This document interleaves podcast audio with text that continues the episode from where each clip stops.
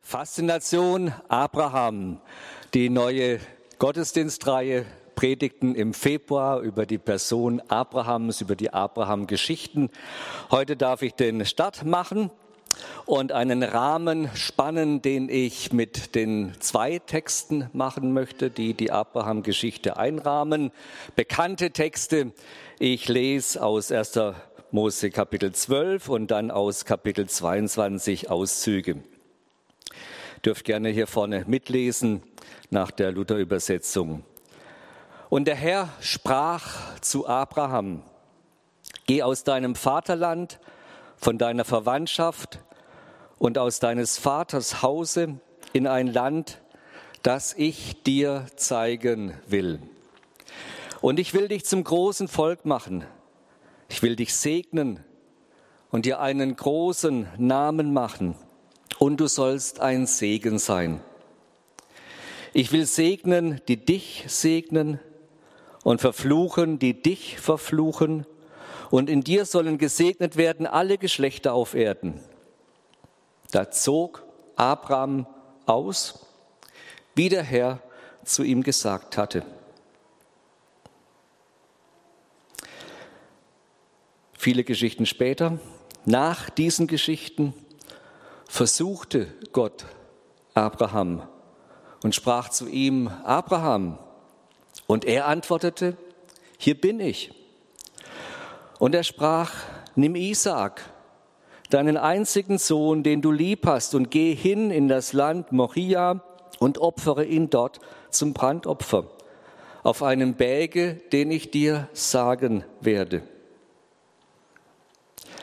Und als sie an die Stätte kamen, die ihm Gott gesagt hatte, baute Abraham dort einen Altar oben auf, Altar und legte das Holz darauf und band seinen Sohn Isaak, legte ihn auf den Altar oben auf das Holz und reckte seine Hand aus und fasste das Messer, dass er seinen Sohn schlachtete.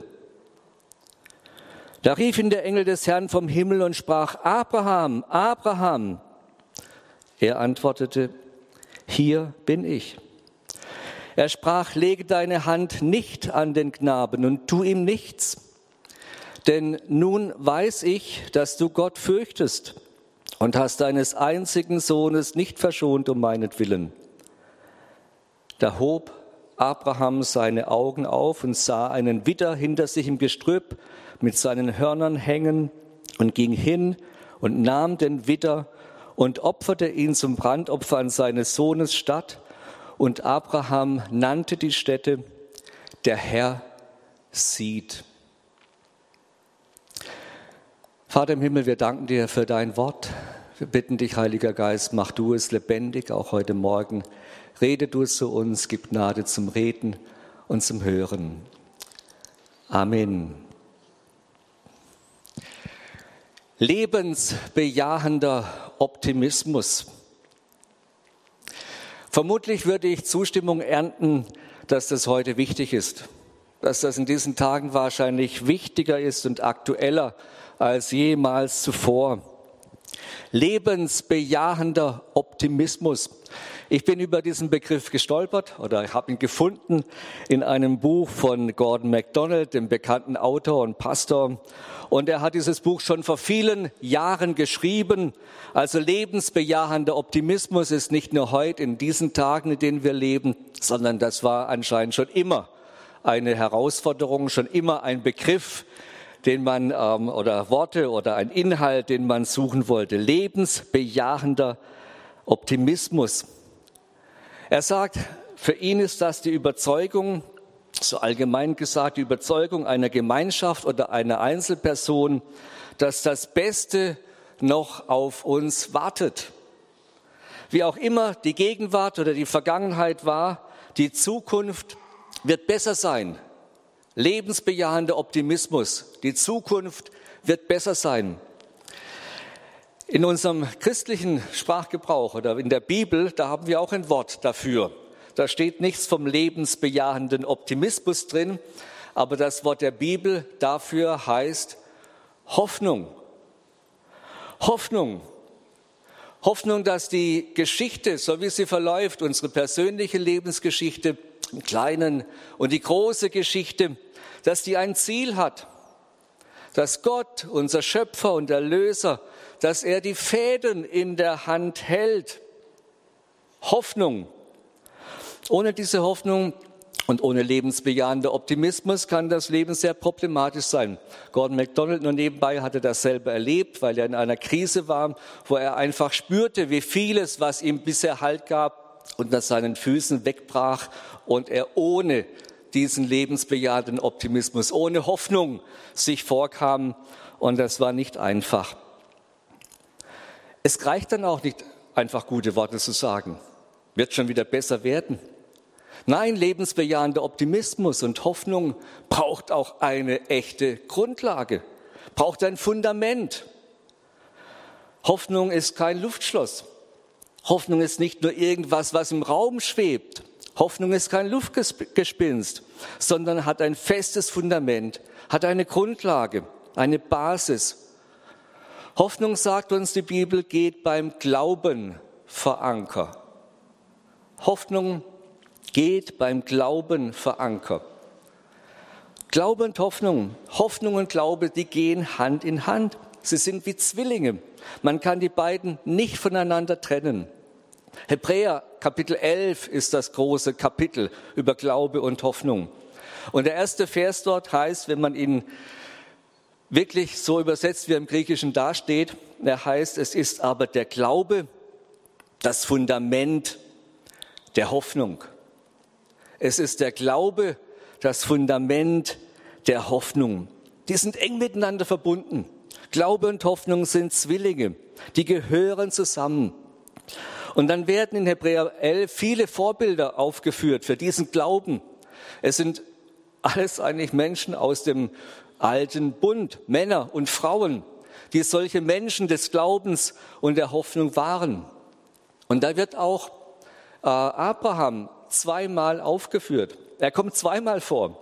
Eben mit diesen beiden Geschichten, die ich auch schon am Anfang gelesen habe, aus Kapitel 12 und Kapitel 22. Denn beide Geschichten gehören bei Abraham offenbar zusammen, um zu verstehen, was bei ihm Glauben ausgemacht hat. Sie charakterisieren ihn. Und der Hebräerbriefschreiber weiß ja, ohne Glauben, ohne Vertrauen ist es unmöglich, Gott zu gefallen. Denn wer zu Gott kommen will, der muss glauben, dass er ist und dass er denen, die ihn suchen, ihren Lohn gibt, heißt es in Hebräer 11, Vers 6. Um was für ein Glauben, um was für eine Hoffnung geht es da? Es geht ganz sicher, ja, um einen, wenn da auch die Menschen des alten Bundes aufgeführt werden, dann geht es um einen Teilaspekt von Glauben. Das sollten wir uns am Anfang dieser Serie auch bewusst machen, wenn wir über Abraham als den Vater des Glaubens reden. Es ist ein gewisser Teilaspekt. Denn Abraham, das wissen wir, als er diese, diesen Ruf hört, da gab es dann noch kein Volk Israel. Das war ja erst das Versprechen. Da kam erst die große Geschichte Gottes mit seinem Volk. Es gab dieses, und später gab es auch noch keine Inkarnation, es gab noch kein Weihnachten, kein Karfreitag, Jesus war noch nicht da, Ostern noch nicht geschehen, auch Pfingsten nicht, alles noch weit weg. Also wenn in Bezug auf Abraham vom Glauben die Rede ist, dann doch in einer gewissen anderen Weise, wie wir über Glauben reden. Aber dieser Teilaspekt oder dieser Aspekt des Glaubens ist auch ein ganz wichtiger. Deshalb wird er aufgegriffen, dass dieser Glaube, diese Grundstruktur des Glaubens, die wir bei Abraham entdecken, dass die bleibt, dass sie eine bleibende Grundlage, eine bleibende Herausforderung für uns ist und unseren Glauben, unser Leben auch formen darf. Deshalb Faszination Abraham, wie Glauben unser Leben formt. Und von diesen Gedanken her wird den Glauben steigen wir jetzt einfach ein und wir steigen von hinten ein.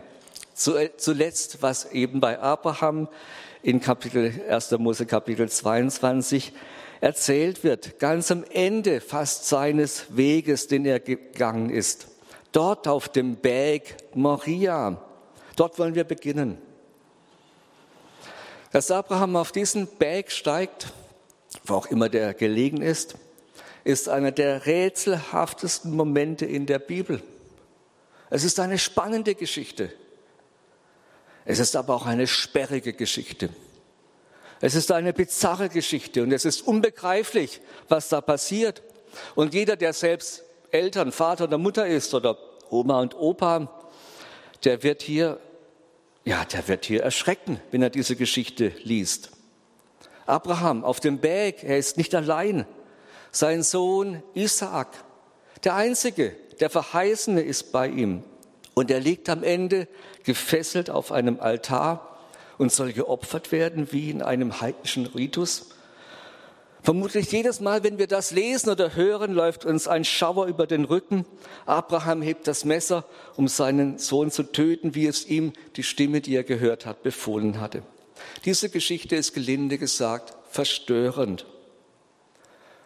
Und wenn wir sie lesen, dann sind wir vielleicht bestenfalls geneigt, dass wir sie einordnen und sagen, ja, das gab es damals in vielen anderen Kulturen und Religionen schon immer, dass Menschenopfer irgendwo gefordert waren, gegeben wurden. Und es ist ein großes Thema. Ich will es heute Morgen nicht vertiefen, weil das führt uns zu weit und das nimmt uns aus dem raus, was eigentlich die Linie dieser Predigtreihe ist. Aber ich darf verweisen, ich darf verweisen auf ein Buch von Klaus Pache, dem bekannten Pastor, inzwischen schon im Ruhestand aus Bremen. Er hat ein Buch geschrieben über Abraham, eben wie der Glaube unser Leben formt. Es ist ganz neu rausgekommen, war auch Inspiration für diese Reihe mit. Und am Büchertisch könnt ihr das kaufen. Und da führt er auch zu diesem Thema viel Gutes aus. Wenn wir das noch kurz irgendwo aufnehmen, dann sagen wir manchmal, ja, man muss Opfer bringen. Das sagen wir manchmal auch noch heute und nehmen dafür manche Kollateralschäden in Kauf. Nicht, dass wir da Menschenopfer bringen, aber in anderer Hinsicht ist das, was da der Gedanke, der dahinter steckt, uns gar nicht so unvertraut. Aber wie gesagt, die Geschichte ist verstörend. Dann könnten wir natürlich sagen, ja klar, wir wissen doch, dass es gut ausging und dass es über, offensichtlich überhaupt nicht Gottes Willen war, dass Isaak sterben sollte. Und ja, genau so ist es. Es war nicht Gottes Wille.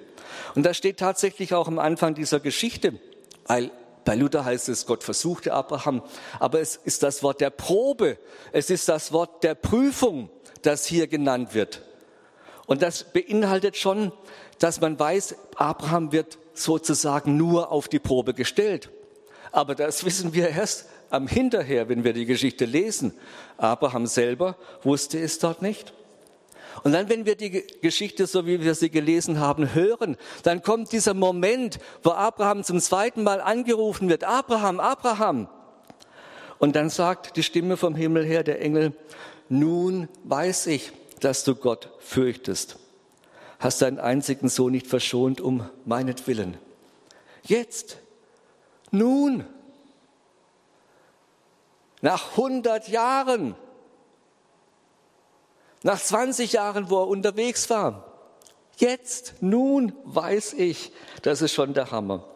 100 Jahre hat es gedauert, bis klar war, wie Glaube und Vertrauen Abraham als Persönlichkeit geformt hat. Wenn wir das so lesen, dann sollten wir zumindest eines hier aufnehmen und hören, dass jede Glaubensreise, ob bei Abraham oder bei uns heute, dass jede Glaubensreise eine Glaubensreise ist, wirklich eine solche ist. Und das ist vielleicht die allgemeinste Lektion, die man hier schon mitnehmen kann, dass es einen Spannungsbogen gibt, dass es einen Weg gibt, dass es einen Anfang gibt, dass es darin eine Geschichte gibt mit vielen Aufs und auch mit vielen Abs. Höhen und Tiefen, wir werden auch in den nächsten Wochen und Sonntagen davon hören dass es einen Spannungsbogen gibt und das ist wichtig zu hören. Glauben ist eine Reise. Wenn wir diese Reise, diesen Abraham und seine Glaubensreise jetzt die Sonntage über in den Blick nehmen, heute Morgen ausgehen von diesen Geschichten einfach ein paar kurze Schlaglichter, ein paar Punkte, die Licht werfen können auf diese ganze Reise und uns ein paar wenige Dinge griffig machen im Glauben von Abraham. Das Erste, was wir in diesen beiden Geschichten wahrnehmen, ist, es geht um beim Glauben nicht allein um Hören, sondern um Tun. Paulus viele Jahrhunderte später in anderem Zusammenhang im Brief an die Römer schreibt einmal, dass ihm als Apostel der Auftrag gegeben worden ist, unter den Völkern den Gehorsam des Glaubens aufzurichten durch seine Botschaft. Den Gehorsam des Glaubens. Paulus spricht da vom Glaubensgehorsam. Und das spüren wir hier schon bei, sehen wir hier schon bei Abraham, dass da Gehorsam da war, dass da nicht nur Hören da war, ein Aufnehmen, ein Denke ich mal drüber nach, sondern ein Tun. Gehorchen, Glaubensgehorsam. Glauben ist nicht Hören allein, sondern Tun. Und Abraham bringt es zum Ausdruck, indem er sagt, hier bin ich. Dieses hebräische Hineni heißt eigentlich, ja, siehe, hier bin ich. Man kann sagen, ist ein Allerweltswort, aber das ist sehr gefüllt. Wir werden es nachher nochmal anschauen. Es ist sehr gefüllt, wenn Abraham sagt, ja, hier bin ich. Abraham hatte gelernt, der Stimme Gottes zu gehorchen, sie zu hören und sie auch zu gehorchen. War das dann blinder Gehorsam?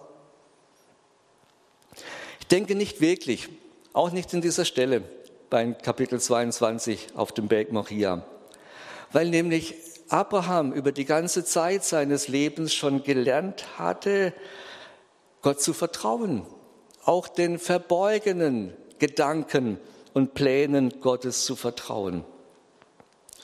Das hat er lernen müssen, dass es Dinge gibt, die er nicht versteht, dass Dinge geschehen und passieren, die über seinen Horizont hinausgehen. Und da war ein Vertrauen gewachsen. Und das ist das Zweite, was wir wahrnehmen wollen, dass Vertrauen die Grundlage des Gehorsams ist. Es geht um Vertrauen. Als der Mann Abraham da mit Isaac den Berg hinaufsteigt, da hat er schon über viele Jahre und viele Erfahrungen hindurch mit Gott Vertrauen gelernt. Und das lesen wir, ich habe das vorhin ausgelassen, die Stelle, wie er dann unterwegs ist und wie dann sein Sohn Isaak seinen Vater fragt, mein Vater, Abraham sagt wieder ja. Und Isaak fragt weiter, hier ist Feuer und Holz, wo ist aber das Schaf zum Brandopfer? Und dann sagt Abraham, mein Sohn, Gott wird sich ersehen, ein Schaf zum Brandopfer. Und so gingen die beiden miteinander, heißt es in der Geschichte. Das ist schon, schon merkwürdig. Wie sollen wir das einordnen, was hier geschieht? Lügt Abraham? Hält er Isaak was vor, was er weiß? Versucht er ihn zu täuschen? Meint er wirklich, was er sagte. Es gibt es sicher unterschiedliche Meinungen, wie wir das hören und lesen. Später einmal Paulus und viele andere, die Geschichte wurde ja gelesen, gehört, erzählt über viele Jahrhunderte. Paulus nimmt sie auf und im Römerbrief, in dem Kapitel 4, wo er über Abraham handelt, da sagt er auch Abraham, der hat in dieser Geschichte dem Gott vertraut, der die Toten lebendig machen kann, lebendig macht und das, was nicht da ist, ins Dasein ruft. Und im Hebräerbrief lesen wir an der Stelle zu Abraham, dass der Hebräerbriefschreiber sagt, Abraham dachte, Gott kann auch von den Toten erwecken. Deshalb bekam er ihn auch als Gleichnis zurück. Also da wird noch viel mehr hineingelegt in diese Situation von Paulus und von, vom Hebräerbriefschreiber. Abraham sagt, Gott wird ersehen. Gott wird sich ein Brandopfer ersehen. Klaus Westermann, ein, ein, Ausleger zu dieser Stelle, im, ein, ein großer Schriftgelehrter, sozusagen Theologe, sagt, Abraham gibt in diesem Moment auf die Frage seines Kindes die Initiative wieder Gott zurück. Und bei Gott hat er das Gefühl, da ist es noch offen. Er selber, der Abraham weiß, er hat es ja gehört, dass er Isaak opfern soll. Aber als Isaak ihn fragt, da hält er das nochmal offen und sagt, Gott wird sich ersehen, ein Brandopfer. Und hält es nochmal hin sozusagen, in aller Schwere, in aller Qual, in aller Last, wie er unterwegs ist. Gott, es ist nochmal ein Ruf, ein Ruf des Vertrauens, auch ein Ruf der, der Ungewissheit, des Fragens. Gott wird sich ersehen. Eine offene Möglichkeit. Bei Gott kann sich das noch ändern. Und vielleicht wächst dann auch schon der Glaube, ja, Gott hat Möglichkeiten über vieles hinaus, was wir uns hier vorstellen können. Da kann sich noch was ändern. Und es ändert sich auch was. Es ist ein lebendiger Gott, der dann tatsächlich den Widder schickt. Und das Brandopfer ist da und Isaak wird verschont.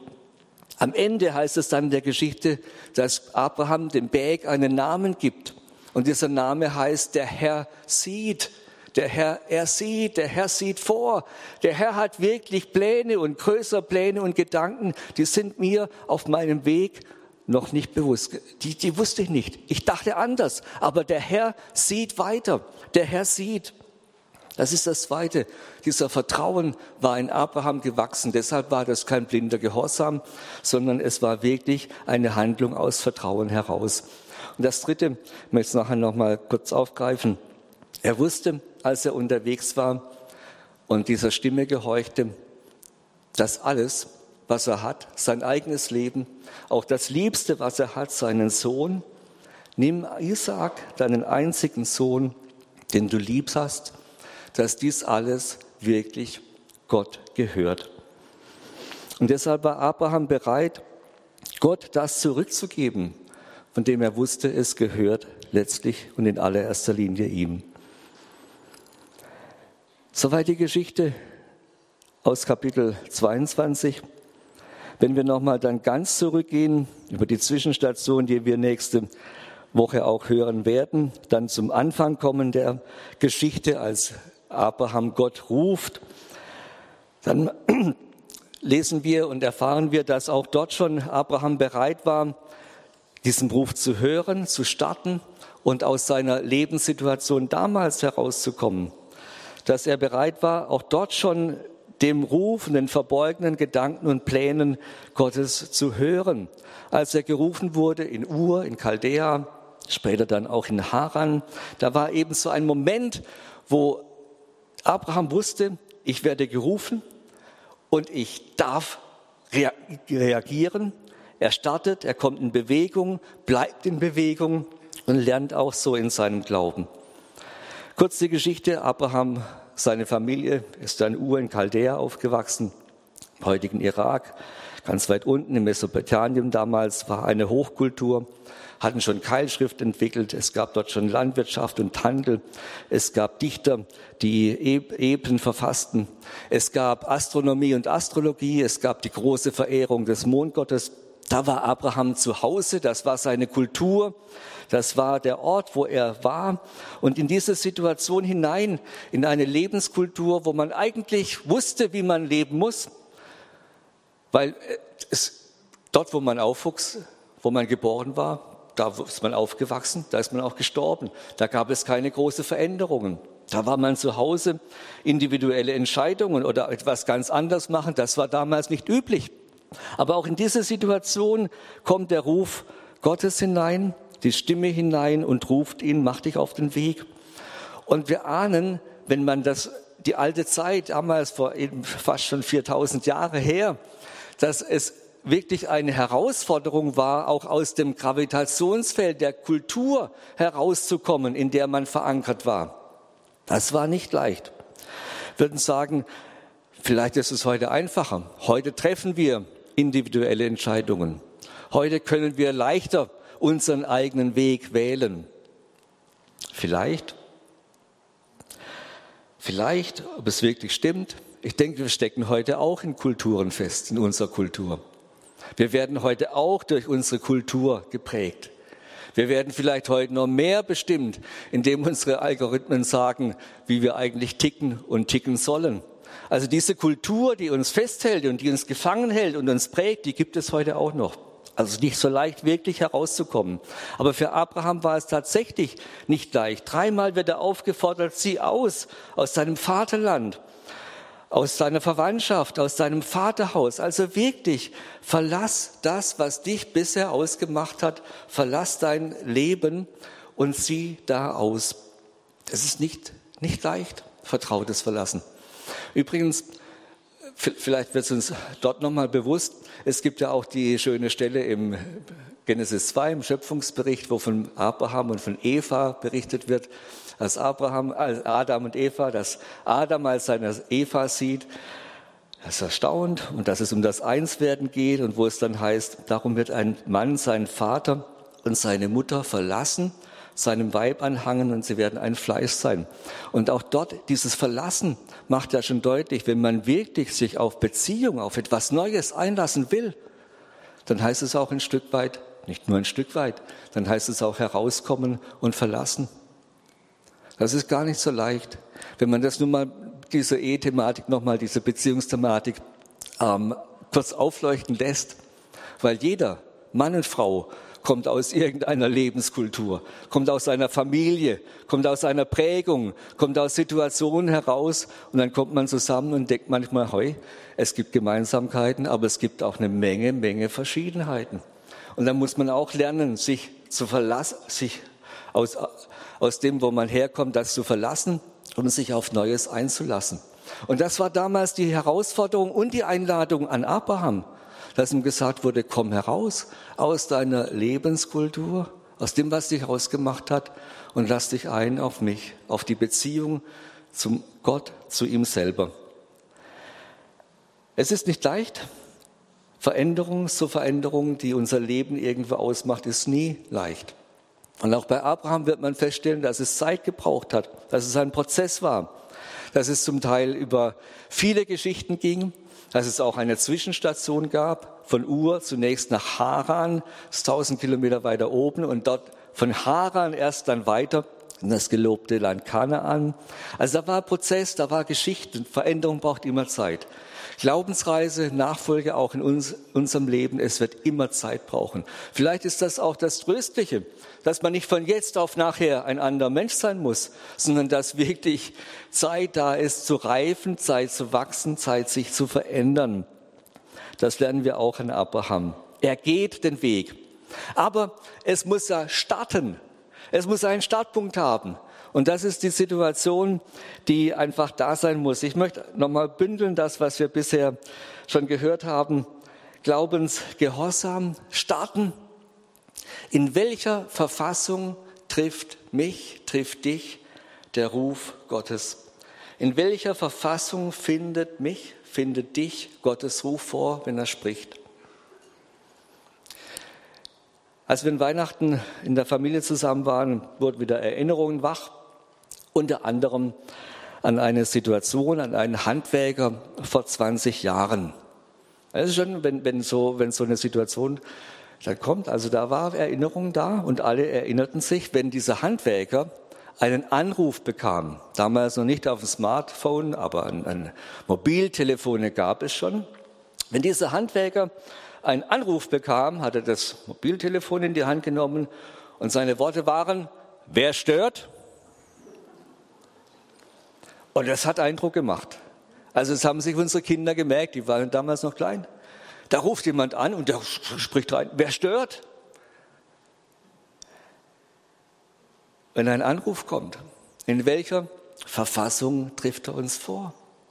Wenn der Anruf Gottes kommt, wenn Gott hineinspricht, wer stört? Abraham sagt, Hinene, hier bin ich, siehe, hier bin ich. Das ist Aufmerksamkeit, das ist Wachheit, das ist Bereitschaft, das ist Verfügbarkeit. Psalm 123, Vers 3 ist ein wunderschönes Wort. Da heißt es hier, wie die Augen der Knechte auf die Hände ihrer Herren sehen, wie die Augen der Magd auf die Hände ihrer Frau, so sehen unsere Augen auf den Herrn. Aufmerksamkeit. Ich bin da. Wenn der Anruf Gottes kommt, ich bin da. Vielleicht ist es heute Morgen für den einen oder anderen dran. In all dem, was, was den Kopf ausmacht, das Herz voll macht oder was uns beschäftigt, was uns irgendwo in unserem Alltag irgendwo rennen lässt, Leute zu sagen, ich will, wenn der Anruf Gottes kommt, wenn er spricht, durch ein Wort oder wie auch immer, was wie er in mein Leben hineinspricht, ich will da sein. Herr, schenkt, dass ich sagen kann, hier bin ich, dass ich das aufnehmen kann, dass ich dich hören kann. Aufmerksamkeit. Bereitschaft dann auch zu tun, zu hören und zu tun. Das Zweite, was wir hier gehört haben bei Abraham, war die Hingabe. Die Bereitschaft, das, was ihm lieb war, das, was ihn ausmachte, sich selber auch hinzugeben. Paulus sagt viel später im Römerbrief einmal, angesichts des Erbarmens Gottes, seines Rufes, dessen wie er in unser Leben hineinspricht, die einzig angemessene Antwort ist die, dass wir uns mit unserem ganzen Leben ihm zur Verfügung stellen. Und er spricht in diesem Zusammenhang auch von einem lebendigen Opfer. Hingabe, das ist nicht leicht. Wir haben wunderbare Lieder. Blessed be your name. Hingabe, die davon reden, wie wir uns selber Gott hingeben oder in, in die alten Lieder und Choräle, nimm mein Leben, Jesus dir, übergebe ich's für und für. Das sind Lieder. Ja, wenn man die, wenn man die singt, wenn man die aufschlägt, es wird einem schon eigenartig, die zu singen. Urlaub waren wir manchmal bei, in der Schweiz. Da gibt es Flüeli-Ranft, eine wunderschöne Gegend am Sahner See. Wer immer mal in dieser Zentralschweiz dort vorbeifahrt, sollte ein Abstecher machen zu Nikolaus von der Flühe, dem Schweizer Schutzpatron, der da oben, man kann auch sein Geburtshaus und Wohnhaus besichtigen aus dem 15. Jahrhundert. Und ähm, das ist ein schönes, stattliches Haus. Dieser Nikolaus von der Flühe, der hat ja auch den Ruf Gottes irgendwann gespürt. Und er ging dann einen Kilometer weiter nach Flüeli-Ranft hinunter und lebte dort als Einsiedler über viele Jahre getrennt von seiner Frau und Familie, was auch immer, muss man auch verstehen, aber hat viel Einfluss gehabt in die Politik, in die Schweiz. Und es ist schon eine besondere Persönlichkeit. Sein Gebet, von dem man sagt, dass er es jeden Tag gebetet haben soll, hieß oder heißt, mein Herr und mein Gott, nimm alles von mir, was mich hindert, zu dir.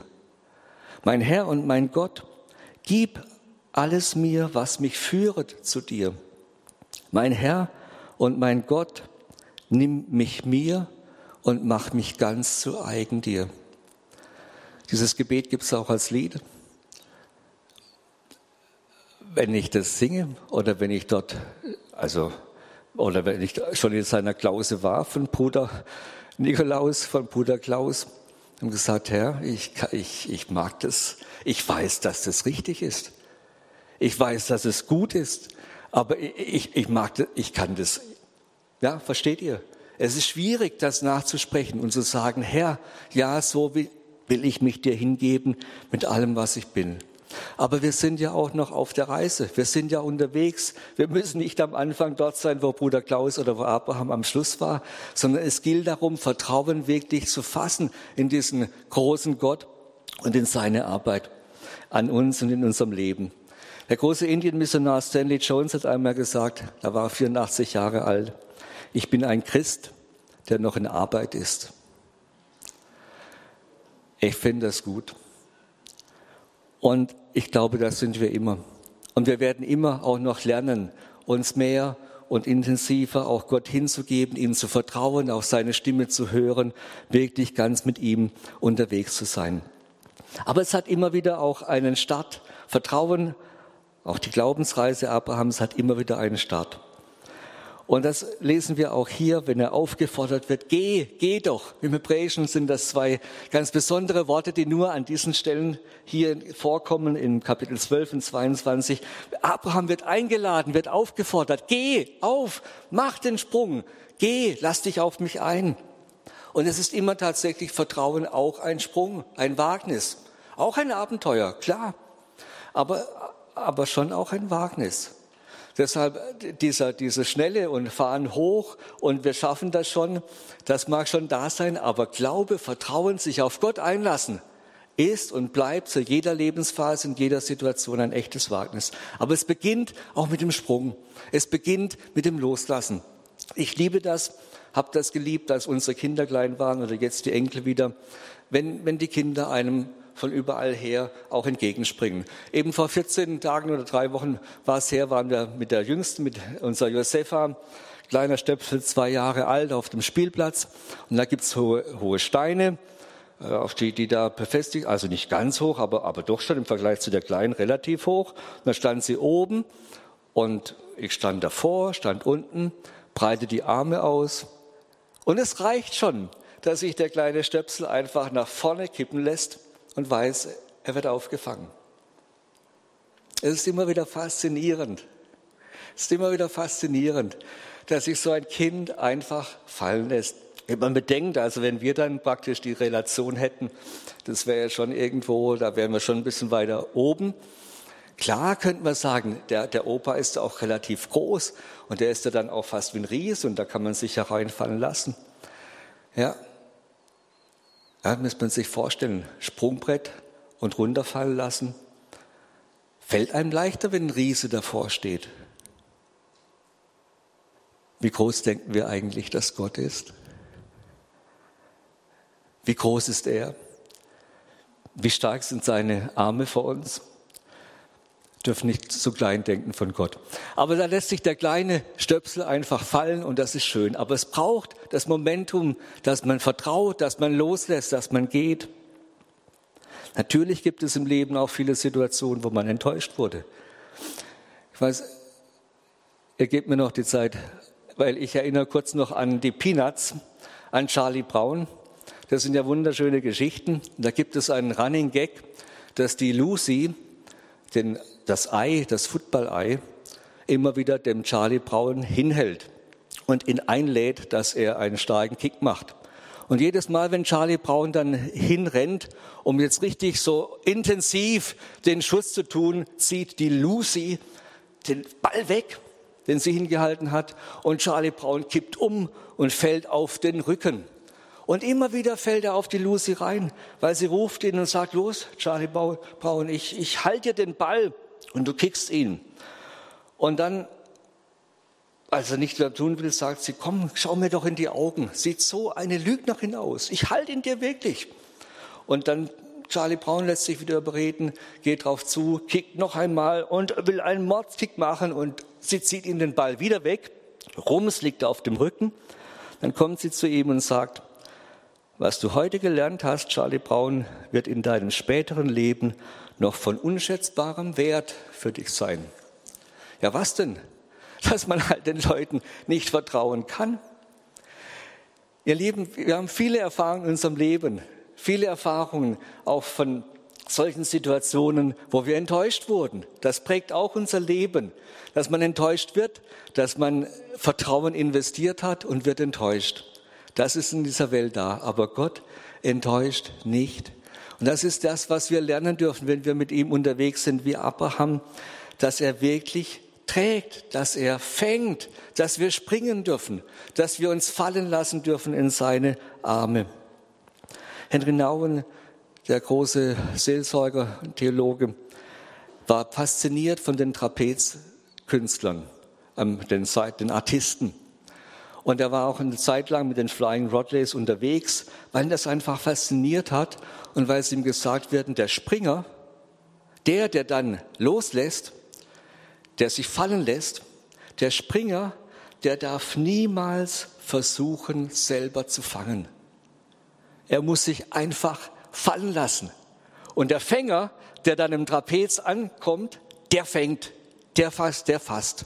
Und das war für ihn, für Henry Nauen, ein Bild für Gott, dass wir nicht strampeln oder selber irgendwo fangen, sondern dass wir uns fangen lassen, einfangen lassen von seiner Güte, einfangen lassen von dem, was er tun kann.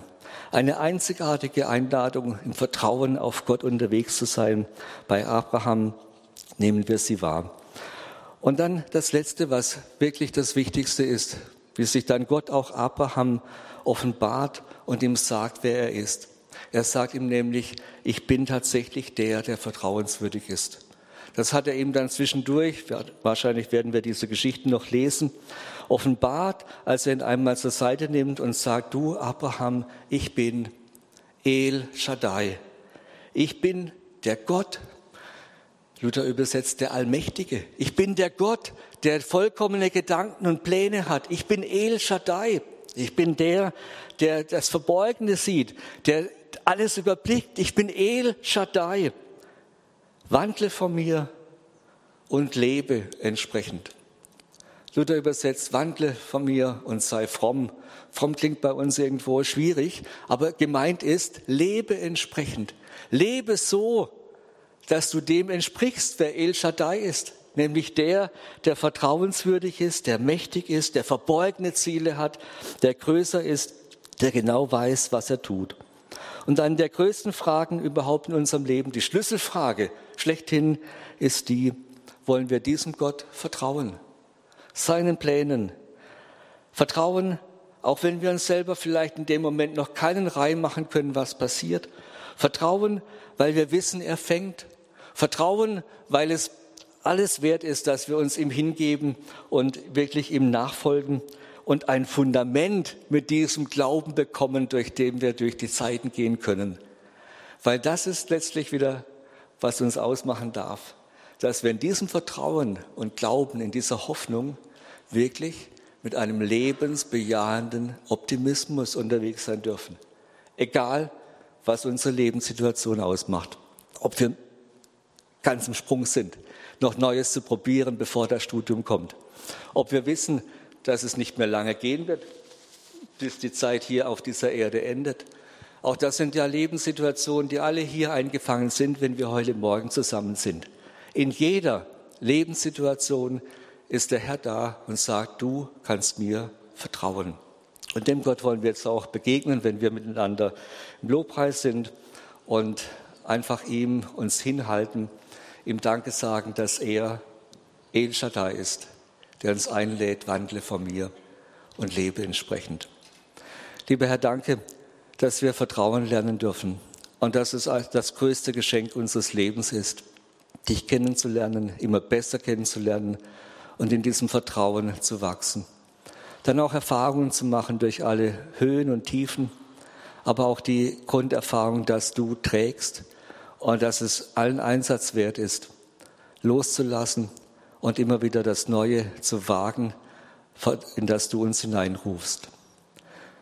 Komm, Heiliger Geist, und erreiche du uns an der Situation, wo wir spüren, ob wir neu den Sprung machen zu dir hin, in deine Arme, oder wo wir uns neu bewusst machen, dass wir verfügbar sein wollen und sagen, Herr, hier bin ich, rede, gebrauche mich, sprich du mich an, ich will auf dich hören und auf dich sehen. Oder wo wir einfach ja, uns fallen lassen und wissen, wir sind geborgen in deinen Händen. Heiliger Geist, wege du in uns diese Hoffnung, diese Zuversicht, dass das Beste noch kommt, dass wir auf die Zukunft bei dir zugehen, heute schon und in jeden Tag. Und lassen uns diesen lebensbejahenden Optimismus wachsen, Herr. Danke, dass du in uns am Wirken bist, dass du deinen Weg, das du angefangen hast, auch vollenden wirst. Amen.